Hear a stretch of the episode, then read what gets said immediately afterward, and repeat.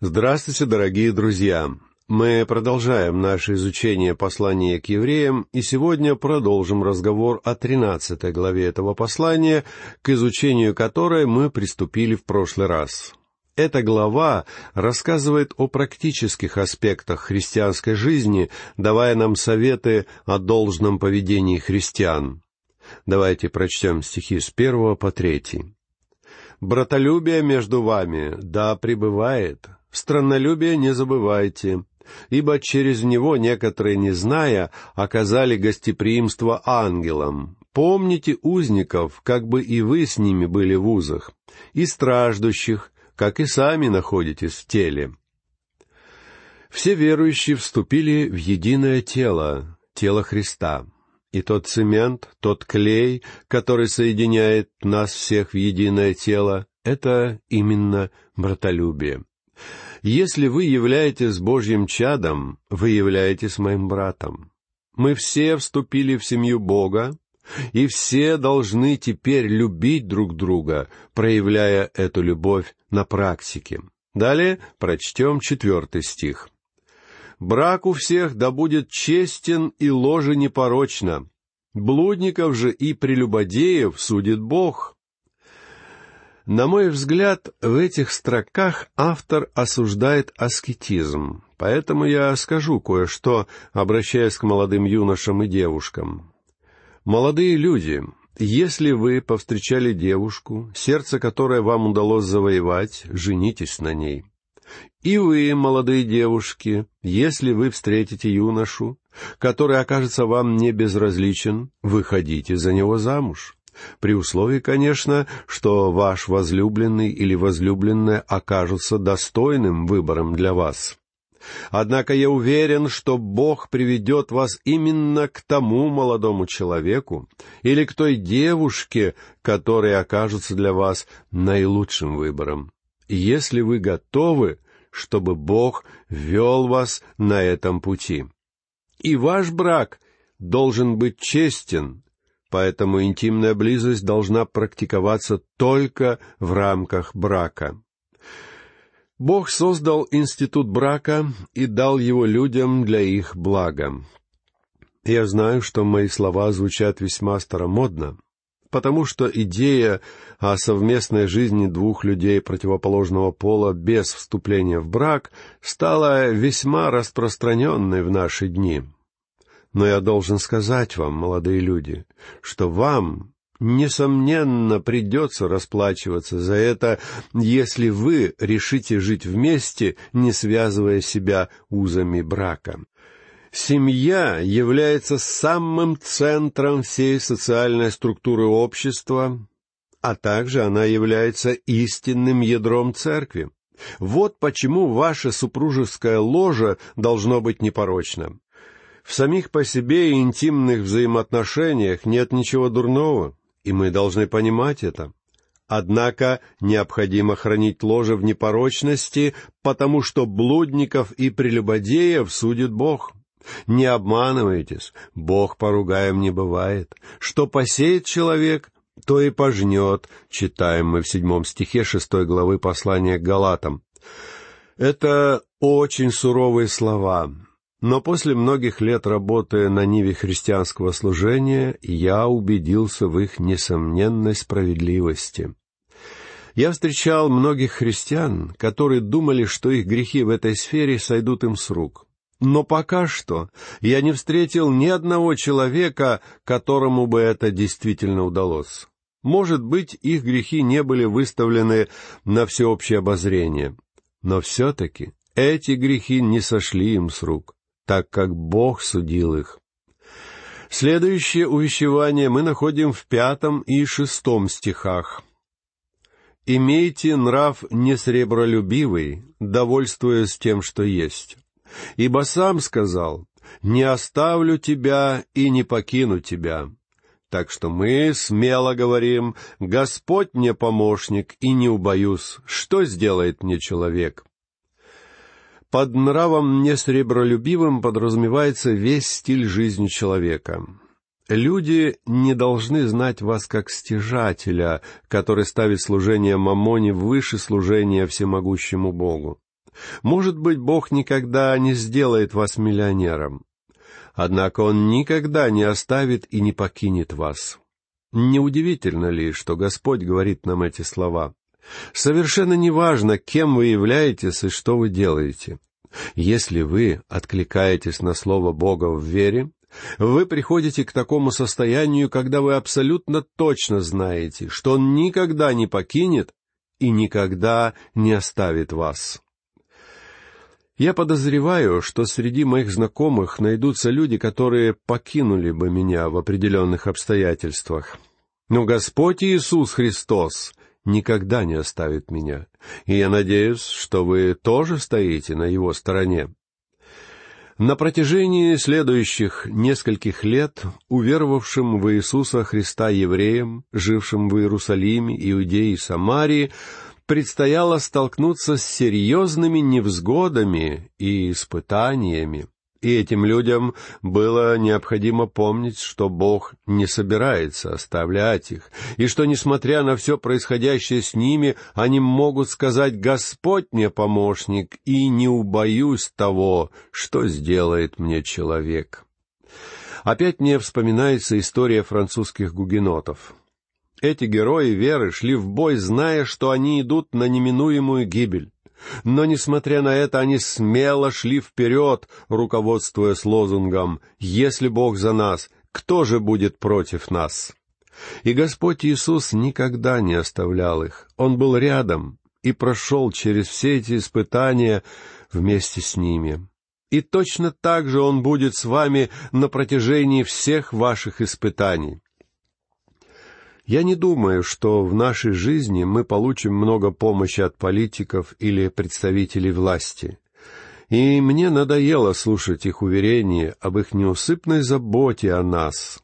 Я предпочитаю слушать Иисуса, потому что Он действительно никогда не покинет и не оставит меня. Далее прочтем седьмой стих. «Поминайте наставников ваших, которые проповедовали вам Слово Божие, и, взирая на кончину их жизни, подражайте вере их. Есть некоторые служители, которые используют данный стих в качестве подтверждения своей позиции, что члены их церквей должны подчиняться им. Однако лично мне кажется, что речь здесь идет скорее о лидерстве. Автор говорит в этом стихе о духовном лидерстве, а истинные духовные лидеры ведут людей ко Христу. Если человек действительно представляет Христа и пытается приводить людей в присутствие Господа, тогда это, несомненно, человек, которому вы должны быть верны. Но верность какому-то человеку, основанная только на том, что он облечен полномочиями пастора церкви, это вовсе не та идея, которую отстаивает здесь автор послания. Далее давайте прочтем восьмой стих вести обсуждение которого я не чувствую себя достойным. Этот стих звучит так. «Иисус Христос вчера и сегодня и вовеки тот же». Заметьте, что здесь Господь назван Иисусом Христом.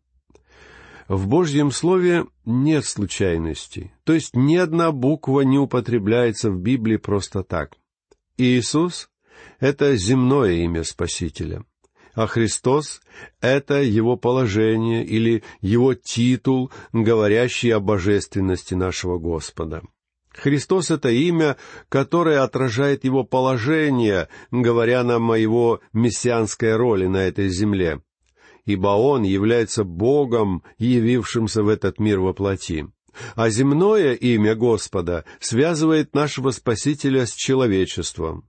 Оно указывает на него как на самого удивительного человека в этом мире. Я не устаю поражаться тому, насколько удивительной личностью являлся Иисус, когда Он еще был в этом мире. Люди собирались вокруг Него, потому что Он отличался высшей степенью человечности.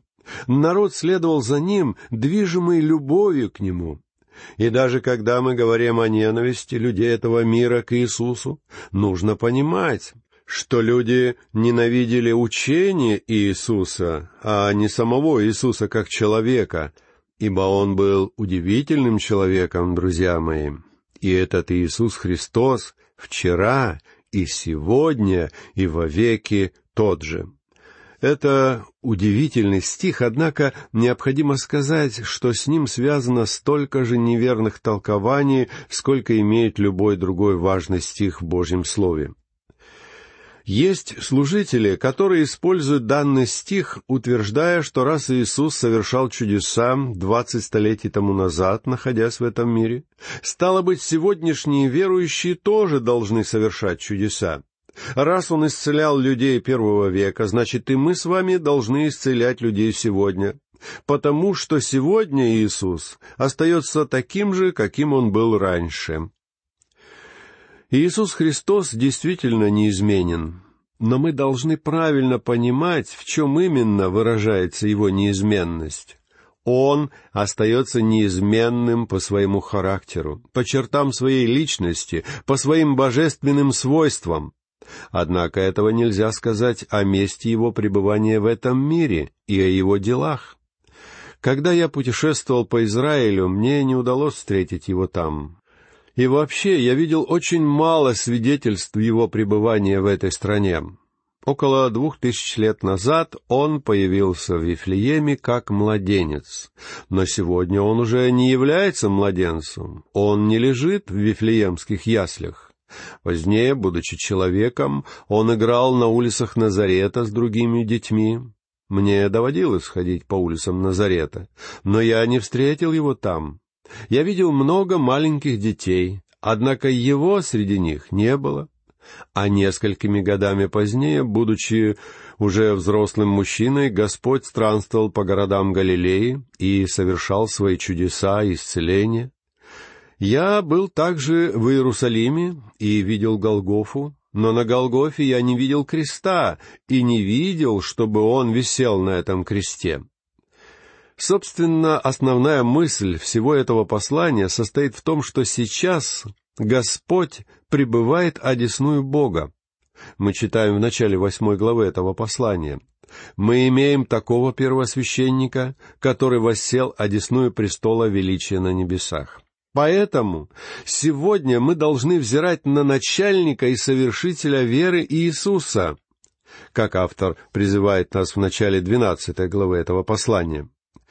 Христос совершил наше искупление две тысячи лет тому назад и воссел одесную Бога на небесах. А сейчас Он находится в небесной вышине. Но однажды Спаситель придет на эту землю как царь, дабы основать здесь свое царство. Он еще не призвал к себе церковь из этого мира, но однажды сделает это. Так что нетрудно убедиться, друзья, если по своим чертам Иисус остается таким же, каким он был прежде, место его пребывания и его дела претерпели существенные изменения.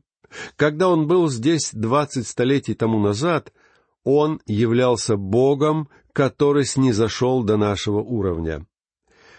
Во время своей поездки по земле Израиля я начал задумываться об этом факте и не мог не изумляться тому, что он сделал.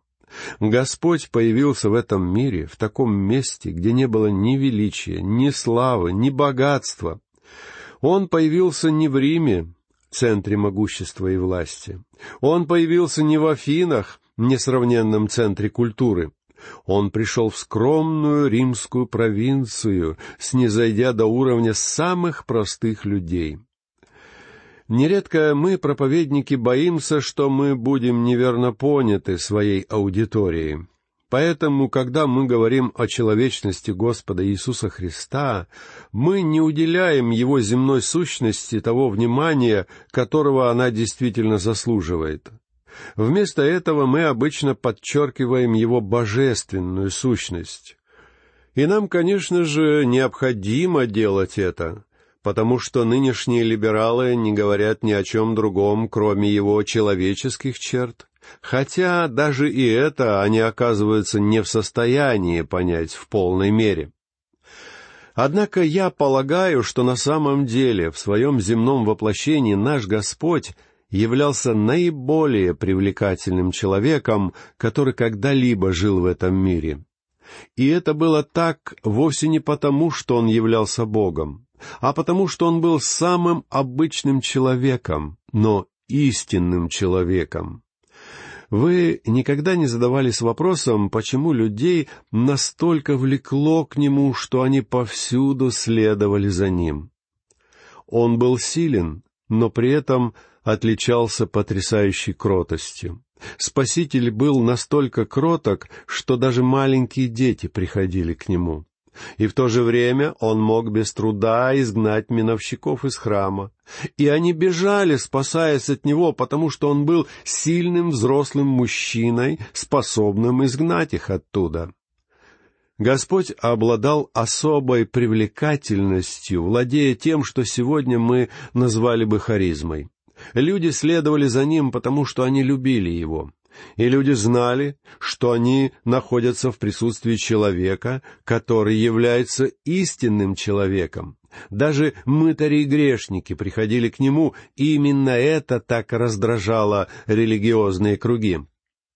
Причем, если бы сегодня он вдруг появился в вашем городе, мне неприятно это говорить, но я не думаю, что он пришел бы в вашу церковь. У меня есть подозрение, что вы нашли бы его среди простого народа, на улице. Он был бы среди самых обычных людей и, возможно, держал бы на коленях ребенка. И люди тянулись к нему.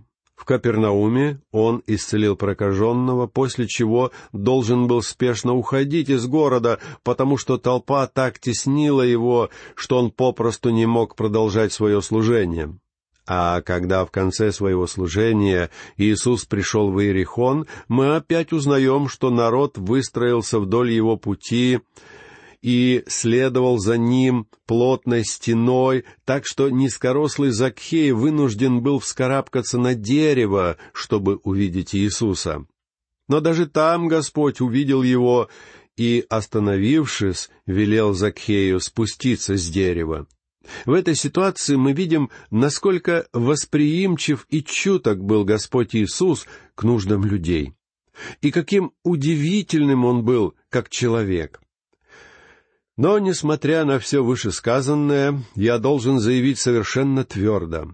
Если личность Христа привлекала к Нему людей, этого нельзя было сказать о Его учении — его великие слова о том, что он умрет, дабы искупить человечество, не пользовались популярностью среди народа. С самого начала его служения именно его учение отталкивало людей. Господь учил, что Он является хлебом жизни и пришел отдать за людей свою жизнь, дабы люди получили духовную пищу. А еще он добавлял, как сообщает нам шестая глава Евангелия от Иоанна, «Для того-то и говорил я вам, что никто не может прийти ко мне, если то не дано будет ему от Отца моего». А далее Иоанн сообщает нам в своем Евангелии, «С этого времени многие из учеников его отошли от него и уже не ходили с ним». Тогда Иисус сказал двенадцати, «Не хотите ли и вы отойти?» Симон Петр отвечал ему, «Господи, кому нам идти? Ты имеешь глаголы вечной жизни». После этих слов Спасителя толпа моментально рассеялась, и только двенадцать ближайших учеников остались с ним. Почему? Они остались из-за его учения. Но на самом деле даже Симон Петр начал прикословить ему, когда Господь заговорил о своей надвигающейся смерти. Помните знаменитые слова Петра из шестнадцатой главы Евангелия от Матфея? «Будь милостив к себе, Господи, да не будет этого с тобою». Даже его верным ученикам не нравилось подобное учение. Когда люди сталкивались с Господом Иисусом Христом, они обретали благодать и истину. Они обретали силу и решительность, но также находили кротость и величие. Они видели свет и любовь. Спаситель привлекал к себе людей, но когда он умер на кресте, этот крест превратился в камень преткновения. И крест по-прежнему является камнем преткновения. Однако сам Иисус ничуть не утратил своей привлекательности. Когда знаменитый флорентийский монах, реформатор и мыслитель Джероломо Савонарола проповедовал своим соотечественникам о свободе, они приветствовали и превозносили его. Но стоило ему начать проповедовать о необходимости нравственной чистоты, они изгнали его из города. Жители Флоренции отвергли учение Савонаролы, когда оно стало неугодно им. Так и Господь Иисус говорил людям, что они должны отвернуться от грехов, что они не могут жить в грехе, и что Он пришел, чтобы освободить их. Он говорил, что Ему придется отдать за них свою жизнь, а они должны будут прийти к Нему как грешники. И грешники приходили. Когда люди доходили до отчаяния, они и приходили к Нему. Поэтому я верю, что только таким образом люди будут приходить к Иисусу сегодня. Мне бы так хотелось представить его вам таким, каким он был двадцать столетий тому назад, когда пришел на эту землю. Он был поистине удивительным человеком, и он будет таким же в будущем, ибо он вчера и сегодня и вовеки тот же. Поэтому поймите, друзья, что сегодня ваши печали — это его печали, и ваши радости — это его радости. Он никогда не изменится. Однажды мы с вами попадем в его присутствие, и это будет поистине чудесно, потому что он сам чудесен, друзья мои. Вот почему вы должны узнать его. Апостол Павел, который знал Спасителя лучше многих других, обнаружил, что даже в конце своей жизни ему хочется узнавать Господа лучше и лучше. Павел писал, что хочет познать Его и силу Его воскресения, как мы читаем в десятом стихе третьей главы послания к филиппийцам.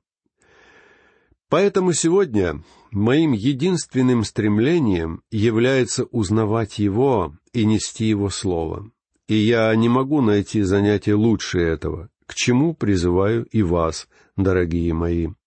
Этой мыслью я хочу закончить нашу сегодняшнюю лекцию и попрощаться с вами. Всего вам доброго, до новых встреч.